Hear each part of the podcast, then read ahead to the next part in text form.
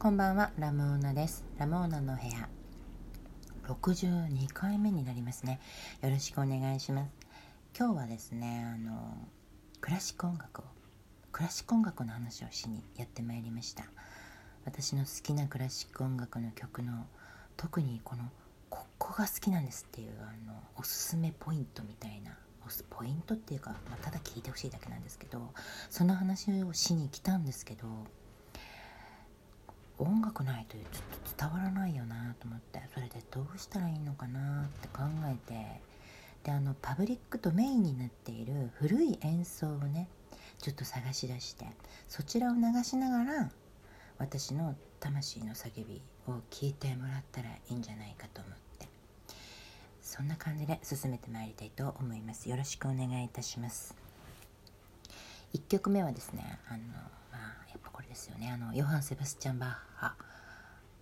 ゴールドベルグ変奏曲のアリアですね、うん、しかもグレン・グールドの演奏ですよね、まあ、結局グールドって感じなんですけどね、まあ、聞いてもらいましょうねまずはね。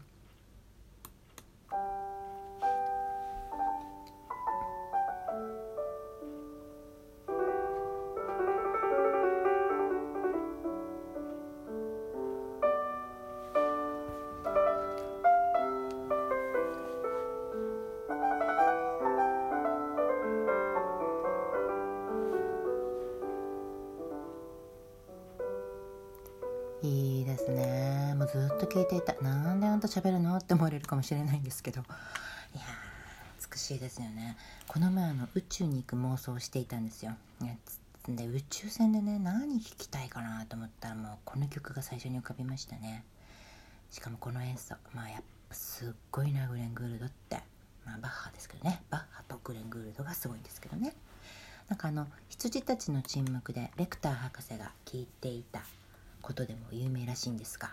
まあちょっと私はねあの映画怖くってねレクターが何を聞いていたかまでね毎回ちょっと思いが至らないんですよね。もう忙しくって。だからちょっと私はそれについて何も言えないんですけどまあでも聞いてたんだろうなって思いますよね。聞いてそうあの人。この静筆な感じがね。あの人のせいで怖い映画なんだけど。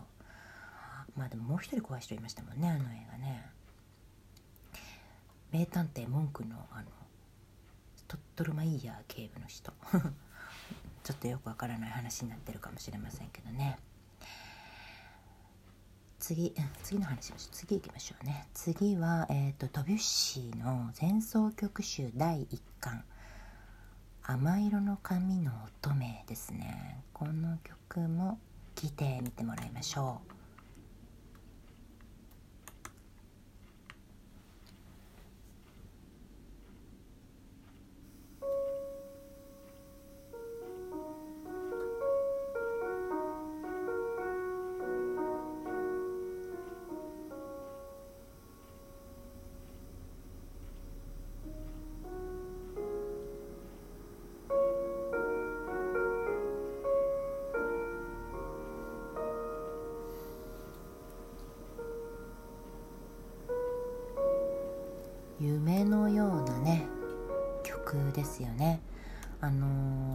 の曲を聴くとですねあのルノワールの「イレーヌ・カン・ダンベルズ城」を思い出すんですよね。あのわかります？あの私これ中学校の頃に覚えた名前だからそらんじれるんですけどなんだっけ？あの大きなリボンと水色の服の着たお嬢さんの絵です。わかります？あの柔らかい雰囲気の絵。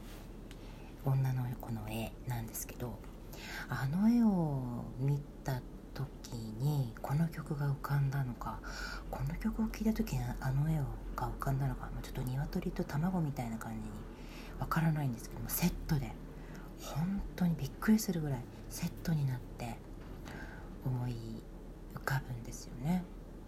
すごいな絵と音楽ってこんなにつながるんだって感激したんですよね。まあ本当にねなんかもう同じこと言っちゃいますけどね。夢のような曲だなと思って毎回聴いてるんですよね。次がえっと次がブルーフですね。ブルーフのバイオリン協奏曲1番の1楽章。これあの途中が本当とにかくすごくスリリングでねかっこいいんですよ。あの迫ってくる。迫ってくるみたいな。まあ追いつくでもどっちでもいいんですけどなんかねなんかかっこいいんですよ。そこちょっとねスリリングなところを流しますね。もうねあのどこ流せばいいのかちょっと結構難しくってごめんなさいねこんないい曲を切り張りするようなことしちゃって。ちょっと大丈夫かな？流してみます。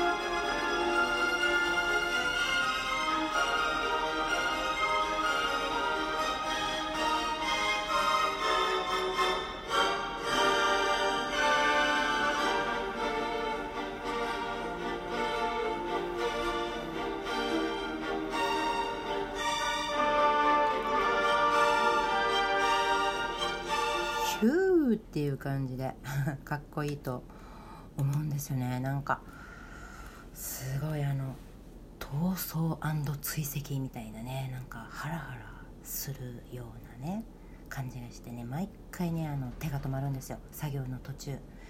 うわかっこいいとこ来たと思って手が止まってね聞き入ってしまうんですよね。なんか三大バイオリン競争曲は何だろうなってよく一人で考えてニヤニヤしてるんですけど私そういうこと考えるのが好きなんですよね。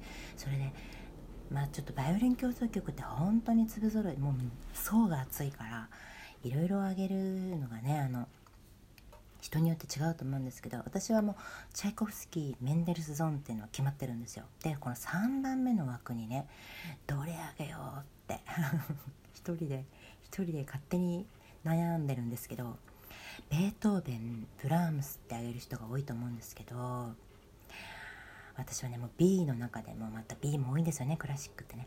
B の作曲家の中でもやっぱこのブルッフじゃないかなと思って。このブルッフのバイオリン協作曲をあげる。私はそっちをあげるっていつも結論付けてるんですけどね。どうどうです？それについて何か考えがある人いらっしゃるかしら？どうどうでしょうね？私プルーフなんですよね。この曲はねあの私は後藤みどりさんの演奏をねよく聞いてます。後藤みどりさんかっこいいなと思って。なんかね私の周りの何て言うんだろう。かっこいいなって思うクラシックを聴く女性ってなんか後藤みどりさんのファンが多くてなんかそれに影響されてる気もするんですけどね。後藤みどりさんってほんと骨太っていうかかっこいいですね、えー、でさいもう最後になっちゃいましたね。結構なんか時間が取られちゃって。ねあのー、最後はですねベートーベンですね。ベートーベン交響曲7番。第2楽章ですね。出た。ベー7って感じなんですけど。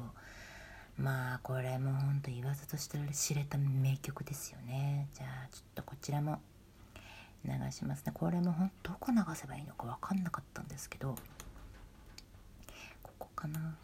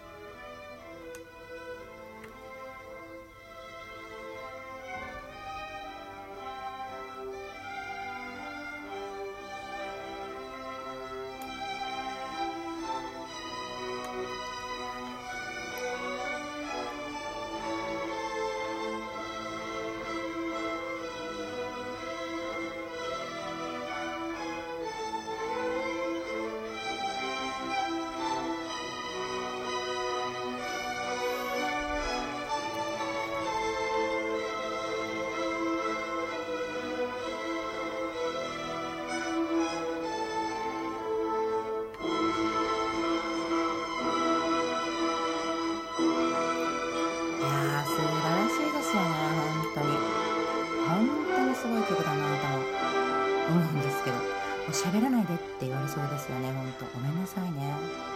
こんな喋っちゃって。いやーすごいですよね。うん。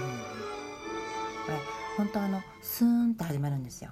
今日今流したのはね途中からだったんですけどドゥーンみたいなところから始まってでその初めももう第一楽章はすごくテンション高くてで2楽章はこのトーンから始まってなんかもう毎回ねこう涙が出るんですよね。なんかすっごいって思ってで辛抱の涙ですね。なんか最近はね辛抱っていうのを感じるんですよ。まあこの今の時代のね雰囲気も大いにありますし2月か1月だったかにあの私英国王のスピーチを見たんですよね。今年なんですけど。